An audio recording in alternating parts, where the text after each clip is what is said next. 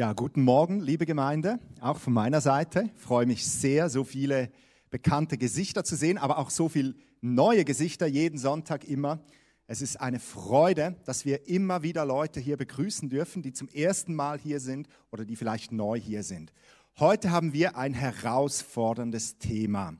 Und du wirst es gleich sehen in dieser Folie, die jetzt eingeblendet wird. Das Thema heute lautet nämlich Versuchung überwinden praktische Schritte zu einem siegreichen Leben. Wow, das hört sich doch nach einem spannenden Thema an. Ich möchte mal eine Frage stellen, ganz am Anfang. Auf welche Versuchung sprichst du am ehesten an? Da haben wir ja ganz unterschiedliche Sachen, die uns da triggern. Oder vielleicht, um das anders auszudrücken, welchen Köder braucht der Teufel, um dich am ehesten an die Angel zu kriegen? Was ist es bei dir? Ich muss ein Bekenntnis ablegen heute Morgen. Bei mir ist es wahrscheinlich die Streitsucht. Also, man denkt das nicht, wenn man mich so kennt. Aber wenn die Leute nur den richtigen Knopf bei mir drücken, dann kann ich ziemlich unangenehm werden. Früher war es noch viel, viel schlimmer. Kannst du mal meine Frau fragen, als ich so ganz frisch auch im Glauben war, dann hättest du mit mir unterwegs sein sollen an den Tankstellen, wenn da jemand vor mir die Zapfsäule äh, reingefahren ist. Und mittlerweile hat mich da Jesus schon sehr, sehr geheilt. Aber trotzdem, ich habe immer noch so diesen Knopf, den man drücken kann und dann löst das was aus. Ihr könnt euch erinnern, vor einiger Zeit hatte ich ein Problem mit meinem Knie. Also ich hatte eine Verletzung und musste dann mein Knie operieren, eine Meniskusoperation. Und dann muss ich oft zum Arzt gehen. Und einmal, da war ich beim Arzt und da habe ich denen meine Krankenkarte, muss man da ja geben, ne, wenn man da hinkommt, habe ich die gegeben. Und die Frau, die hat mir die nicht mehr zurückgegeben. Und naja, ich habe dann irgendwann meiner Frau habe ich an, äh, gesagt, ruf da mal an und sag, ich brauche diese Karte wieder. Hat meine Frau gemacht und die hat gesagt, du, die, die war richtig sauer. Die hat gesagt, die hat die zurückgegeben. Und ich so, ja klar, natürlich, ne, sie will ja das nicht zugeben. Auf jeden Fall irgendwann ging es meinem Knie richtig schlecht. Es war auf die doppelte Größe angeschwollen und ich ging wieder zu diesem Arzt. Ich musste dann auch später ins Spital eingewiesen werden, deswegen, weil ich einen Thromboseverdacht hatte. Auf jeden Fall kam ich da mit meinem riesigen Knie an und stand da an der Tresen und wollte meinen Arzttermin. Da sagte sie, ich bräuchte dann einmal Ihre Krankenkassenkarte. Und da habe ich gesagt, gute Frau, ich habe diese Krankenkassenkarte nicht, weil Sie sie mir nicht zurückgegeben haben. Worauf sie gerade auch schon irgendwie äh, in Wallung kam und dann sagte, nein, natürlich, wir geben die Karte immer zurück, ich weiß das ganz genau und so.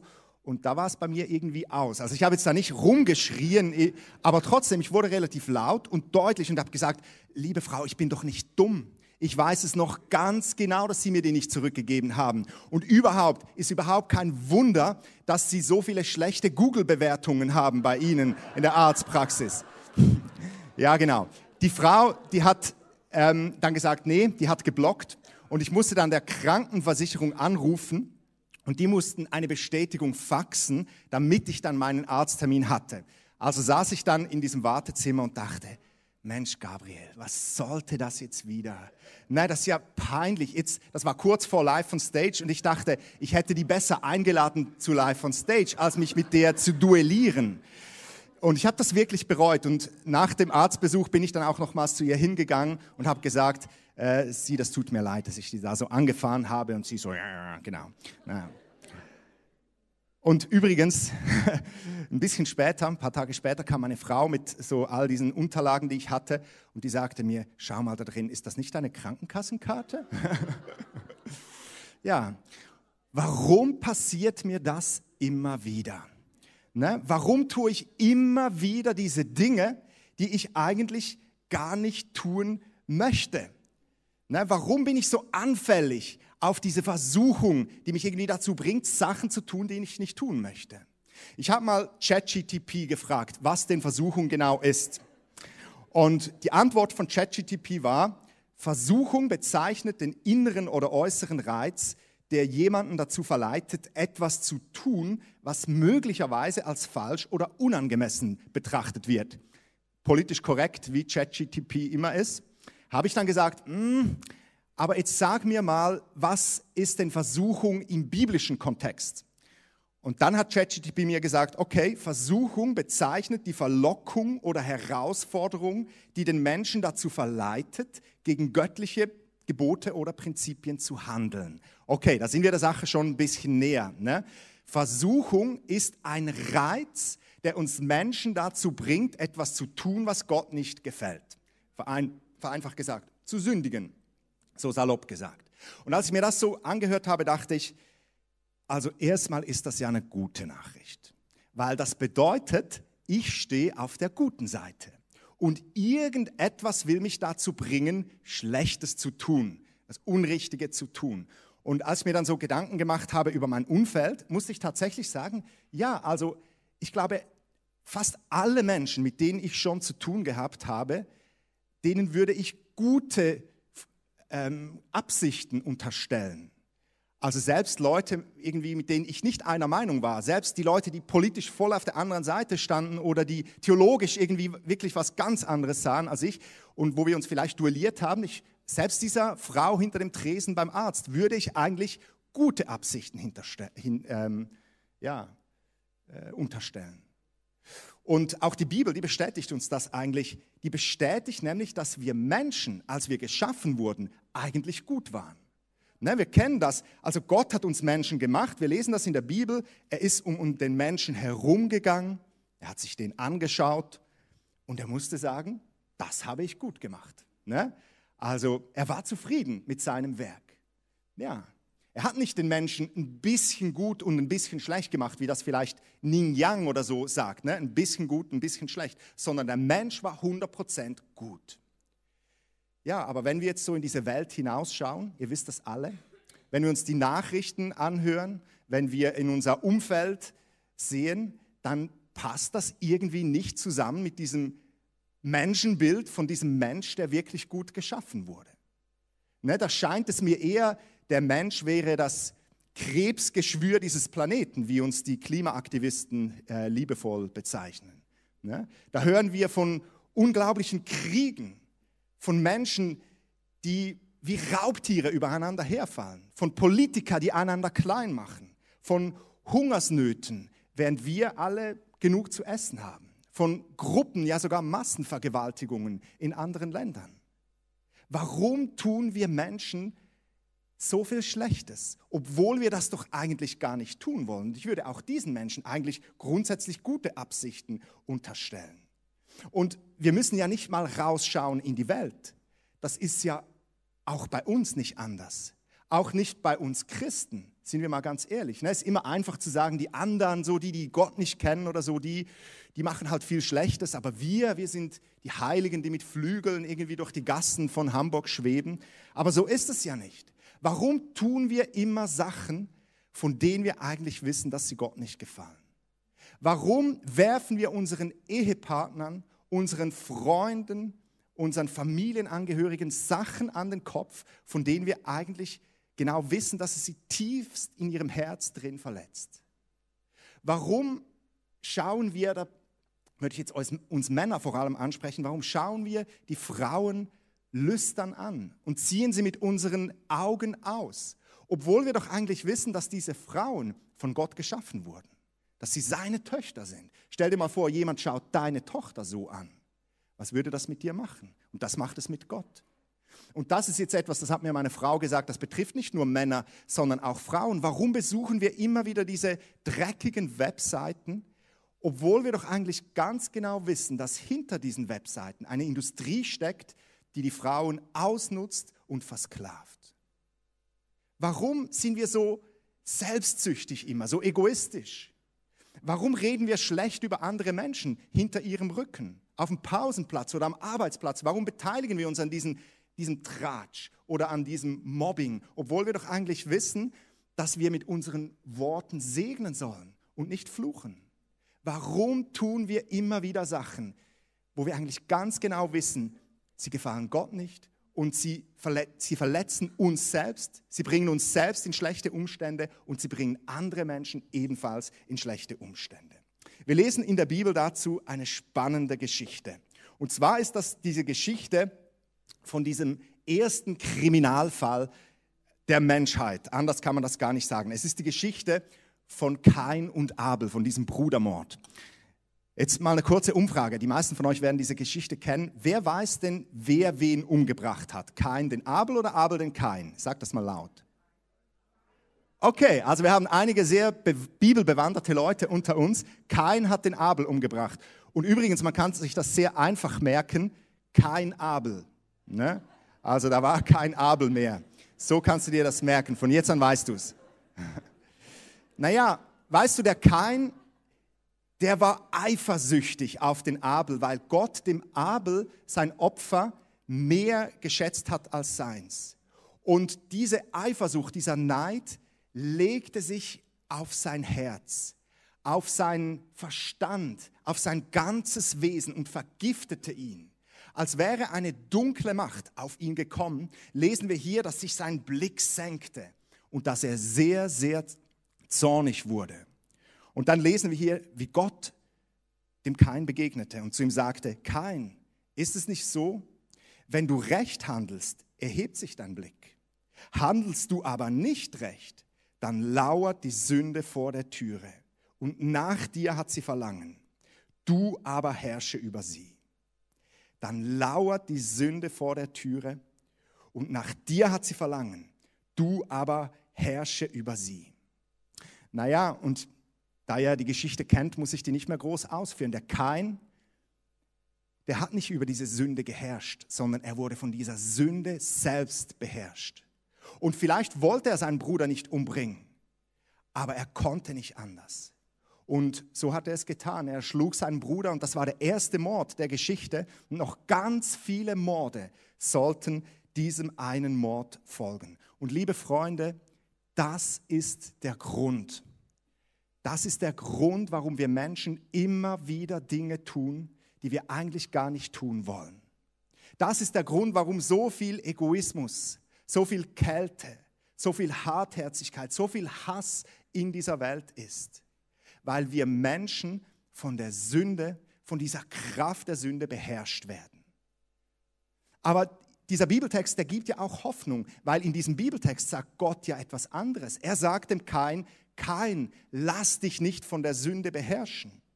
Weißt du, unsere Berufung ist es nicht, von der Sünde beherrscht zu werden, sondern die Berufung von uns Menschen ist, über die Sünde zu herrschen, über die Versuchung zu herrschen. Wir sind nicht dazu berufen, wie Hunde irgendwie immer unserer Nase nachzugehen ne, und dann dem jedem erstbesten Po zu schnüffeln, um das mal so in die Bildsprache zu bringen. Nein, wir sind dazu berufen, über die Sünde zu herrschen. Wir sind dazu berufen, der Schlange den Kopf zu zertreten. Wir sind dazu berufen, ein heiliges Leben zu leben. Wir sind dazu berufen, wie Sterne in der dunklen Nacht zu leuchten und ein heiliges, Gott wohlgefälliges Leben zu führen.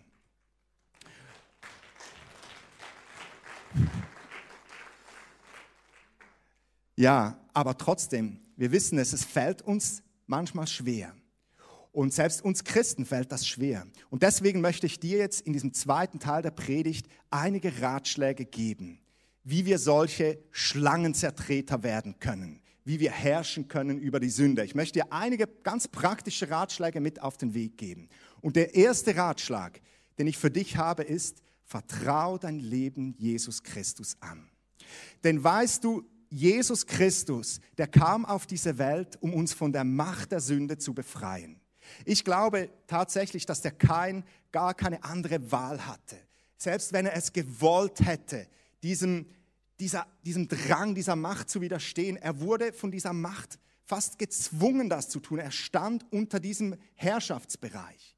Nun, Jesus Christus hat uns befreit von diesem Herrschaftsbereich. Als Jesus am Kreuz für unsere Sünde gestorben ist, da hat er den Schuldbrief, der uns mit seinen Forderungen so schwer belastete, für nichtig erklärt. Und er hat die Mächte und die Gewalten bloßgestellt. Und er hat sie entmachtet und entwaffnet, heißt es im Kolosserbrief. Jesus Christus hat uns befreit von der Kraft der Sünde. Und wenn du das noch nicht getan hast, dann, wie der Matthias auch schon gesagt hat, dann vertrau heute dein Leben Jesus an. Das ist dein erster Schritt, weil all die Tipps, die ich dir danach geben werde, die, die kannst du nicht brauchen, wenn du nicht dein Leben Jesus anvertraut hast, wenn du dich nicht taufen lassen hast und diesem Jesus nachfolgst. Weil dann wirst du ein Kind Gottes, dann wirst du frei von dieser Macht und dann kannst du selbst entscheiden, will ich den Weg von Gott gehen oder den Weg der Welt. So, der zweite Tipp, wie du siegreich leben kannst, ist, sei wachsam. Sei wachsam. Weißt du, selbst wenn du an Jesus glaubst und ein Kind Gottes bist, sei dir bewusst, dass du einer Gravitation ausgesetzt bist. In dieser Welt gibt es eine Gravitation, eine Anziehungskraft, die uns immer dazu bringen will, Sachen zu tun, die Gott nicht gefallen. Wir sind nicht, wenn wir an Jesus glauben, davor gefeilt. Es gibt zum Beispiel diesen bekannten Bibeltext, wo den Christen persönlich gesagt wird, seid nüchtern und wachsam. Euer Widersacher, der Teufel, geht wie ein brüllender Löwe umher und sucht, wen er verschlingen kann. Na, hörst du ihn? Hörst du die Schlange, die da vor Keins Tür lauerte? Der Teufel, der ist unterwegs und der sucht, wen er verschlingen kann. Deswegen müssen wir wachsam sein, müssen wir ready sein. Lass dich nicht überraschen von der Sünde. Und vielleicht hilft es dir, wenn du dir mal ganz bewusst überlegst, was ist denn mein Triggerpunkt? Bei dir wird es vielleicht nicht äh, die Krankenkassenkarte sein, aber vielleicht was anderes, wo du merkst, damit kriegt mich der Teufel immer, damit falle ich immer rein. Und dann überleg dir eine Strategie. Sei dir bewusst, dass das deine Schwäche ist. Also als meine Frau und ich geheiratet haben, vielleicht auch so als kurze Anekdote, da wussten wir, wir haben gesehen in unserem Umfeld, dass viele Beziehungen einfach auseinanderbrachen.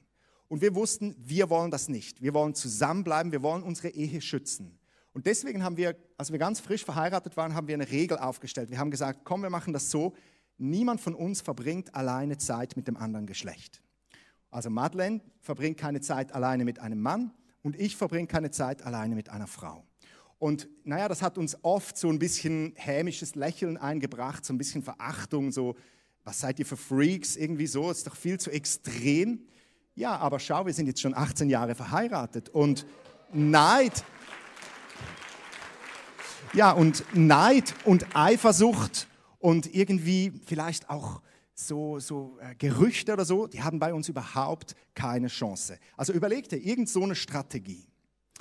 Ja, dann der nächste Punkt, das, der Punkt 3, den habe ich betitelt mit Halte dir vor Augen, was die Sünde bewirkt. Das finde ich ganz ein zentraler Punkt. Weil weißt du, Sünde, die funktioniert seit es den Menschen gibt mit derselben Masche. Sie scheint uns, sie erscheint uns verlockend, aber sie bringt uns in schlechte Umstände. Sie schadet uns. Das ist eigentlich so wie, wie diese Nymphen, ne? kennst du, die da an den Klippenrändern stehen und den Seefahrern zurufen, komm, komm, und die Seefahrer kommen und dann krachen sie in die Klippen rein. Oder ich, ein anderes Bild finde ich auch, ist ein bisschen wie McDonald's essen, oder? Kennst du das? Also du siehst und hast du Hunger und du denkst, oh McDonald's und hast Lust und dann gehst du hin und danach denkst du, ah, ja, liegt ein bisschen schwer auf dieser Fast Food. Oder man könnte vielleicht sagen eher so wie Fast Food. So ist, so funktioniert Sünde. Und es gibt da auch eine spannende Geschichte dazu, die wir ebenfalls einige Seiten nach dieser Geschichte von Kain und Abel lesen. Und zwar ist es die Geschichte von einem jungen Mann, der eine riesige Berufung hatte. Ein Mann, der hatte wirklich viel Geld zu erwarten. Er hatte Gottes Segen auf seiner Seite. Eine rosige Zukunft lag vor ihm. Und dieser Mann hat das alles weggeworfen für eine ganz kleine Versuchung. Weißt du, von wem ich rede? Von Esau. Ne? Esau war der erstgeborene Sohn von Isaac. Oder das waren so die Urväter Israels. Und der Esau als Erstgeborener hatte er wirklich Privilegien. Einerseits bedeutete das, dass er der Chef des ganzen Clans werden würde. Also die Verantwortung für die Familie lag auf seiner Schulter. Andererseits bedeutete das aber auch, dass, der Erstgebor dass er als Erstgeborener den Doppel das doppelte Erbe bekommen würde. Das ist krass. Ne? Er würde doppelt so viel wie all seine Brüder vererbt bekommen. Und das war eine ganze Menge. Der Isaac war ja kein armes Bürschchen.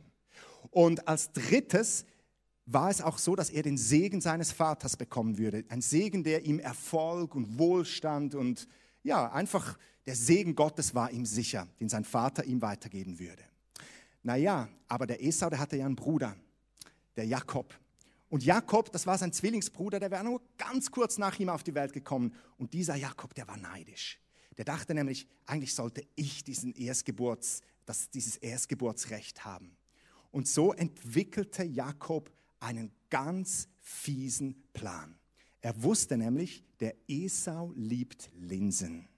Ja, und so kam es dazu, eines Tages kam Esau von der Arbeit nach Hause, richtig hungrig, und da roch er es schon, Linsen.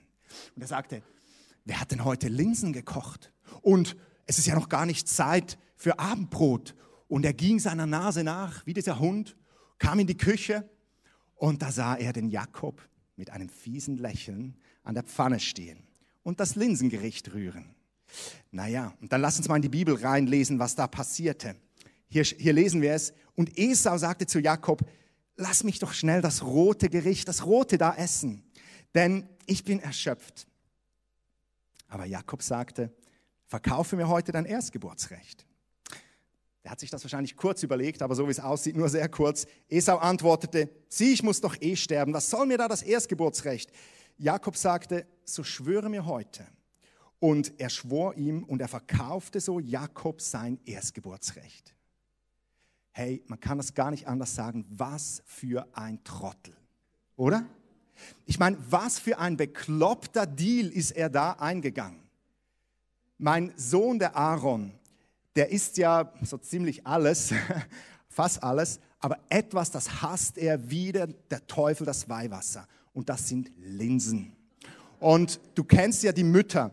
Ne? Wenn es bei uns Linsen gibt, dann muss er immer noch einen Löffel probieren oder ab und zu, damit er es vielleicht lernt, gerne zu haben. Und du solltest mal dieses Drama an unserem Esstisch miterleben. Das kann sich über Dekaden äh, dahin ziehen.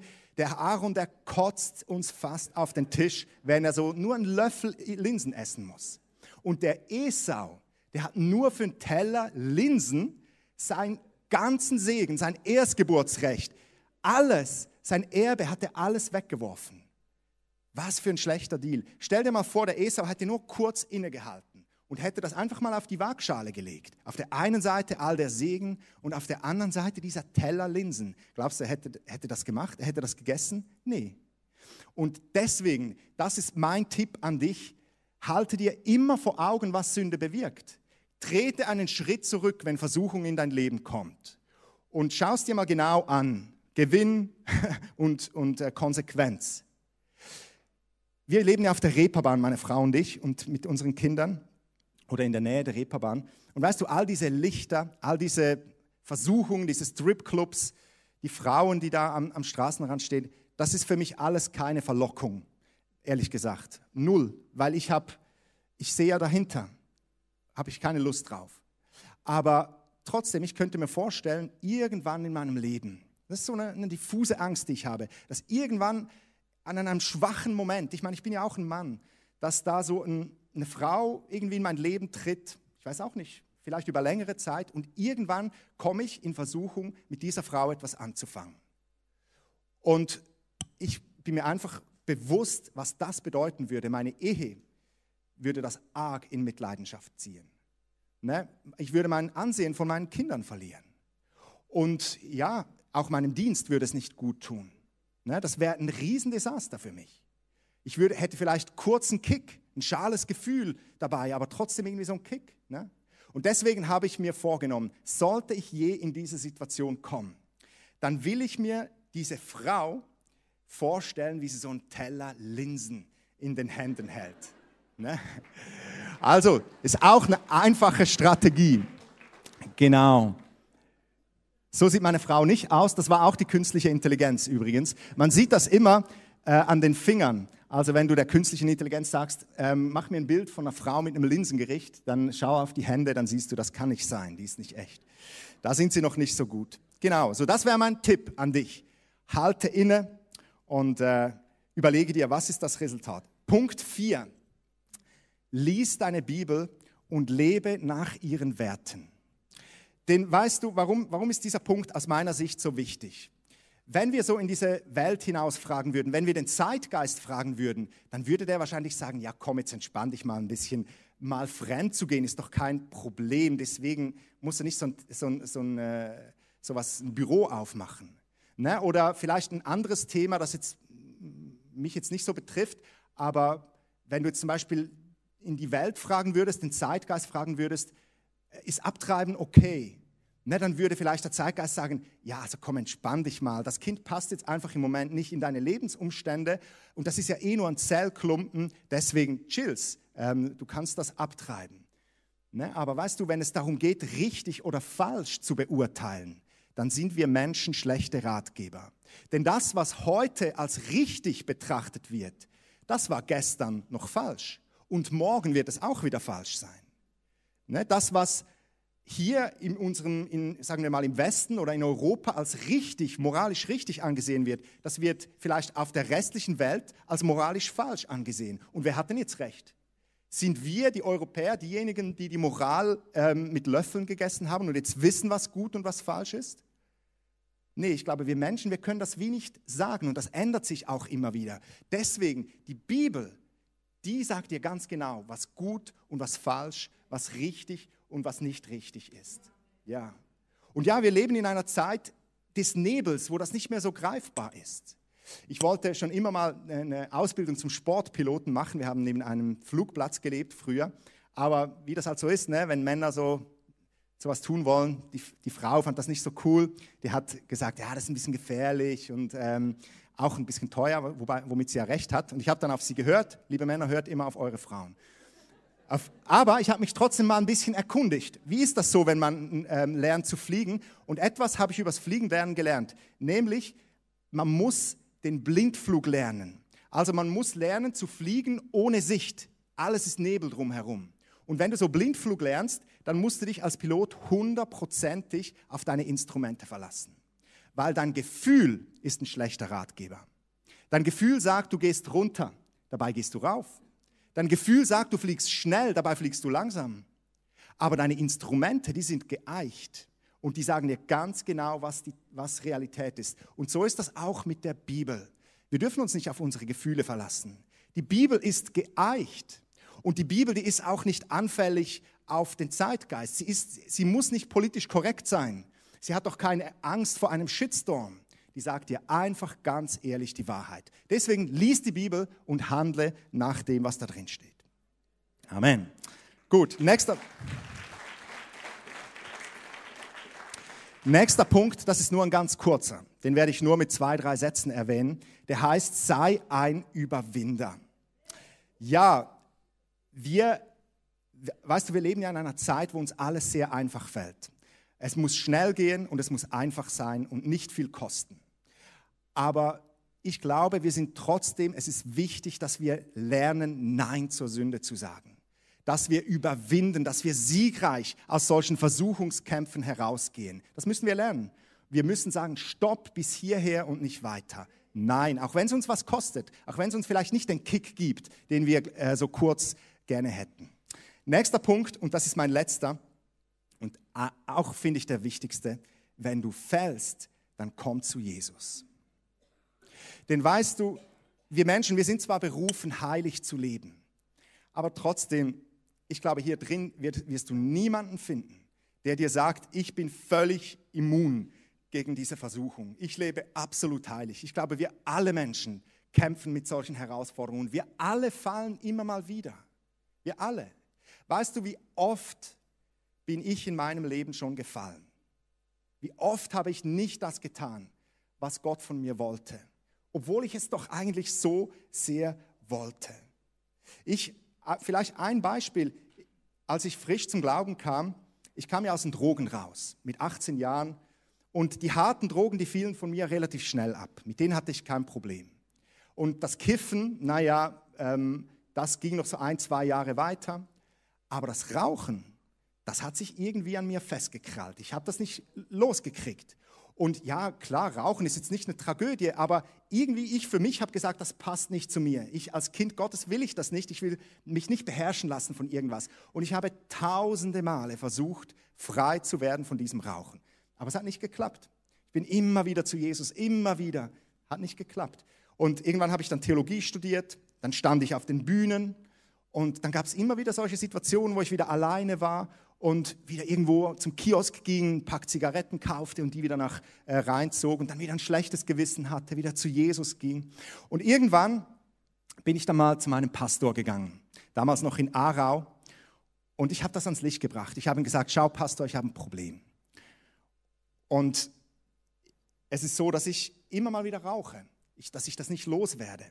Und ich habe dann gedacht, der Pastor, der gibt mir jetzt ein paar Tipps, der sagt, oh, oh, oh, du bist der Jugendleiter hier, jetzt müssen wir mal ein bisschen schauen, ähm, jetzt machst du A, B, C, D. Aber der hat was anderes gemacht, er hat die Bibel geöffnet und dann hat er mir einen Bibeltext vorgelesen, den möchte ich auch dir heute Morgen zusprechen, weil ich glaube, vielen von uns geht es genauso. In diesem Bibeltext stand in Römer 8.1, so gibt es nun keine Verdammnis für die, die in Jesus Christus sind. Und diesen Bibeltext hat er mir immer und immer wieder zugesprochen. Er ist um mich herumgegangen und hat gesagt, es gibt keine Verdammnis für die, die in Jesus Christus sind. Und ich musste weinen. Und es ist so eine Last von mir abgefallen. Und ich habe plötzlich realisiert, das stimmt.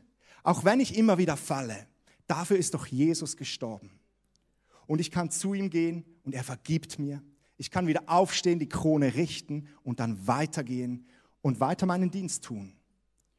Und das habe ich dann getan. Und irgendwann, irgendwann kam der Moment, wo das einfach von mir abgefallen ist. Von einem Moment auf den anderen. Und das ist jetzt schon viele Jahre her. Und ich hatte nie mehr, nur den leisesten Zug, eine Zigarette zu rauchen. Keine Lust mehr. Gott hat mir das einfach weggenommen. Aber ich glaube, das kam aus Gnade raus und nicht aus Leistung und nicht, weil ich so sehr wollte. Und das möchte ich auch dir heute zusprechen. Wenn du fällst, komm zu Jesus. Und auch wenn du immer wieder fällst, komm zu Jesus. Bring's zu ihm und kehre um und dann geh weiter.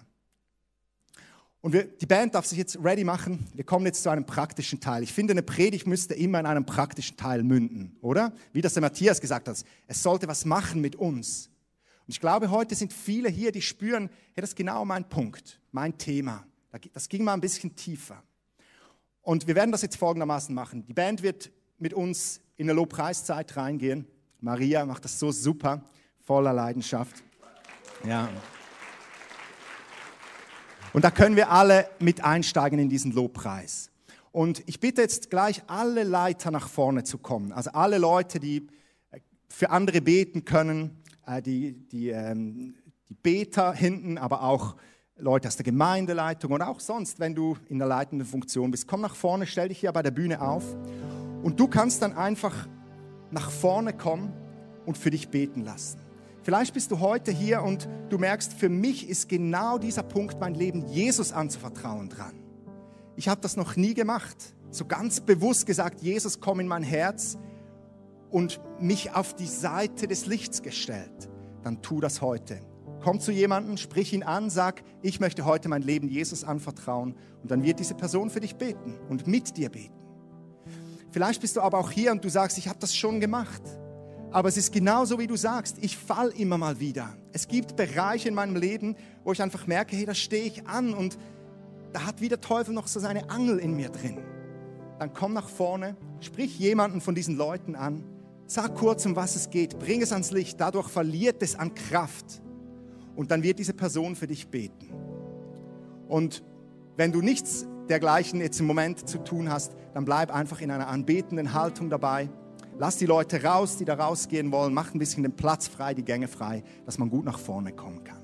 Okay, lass uns jetzt in so eine Zeit reingehen.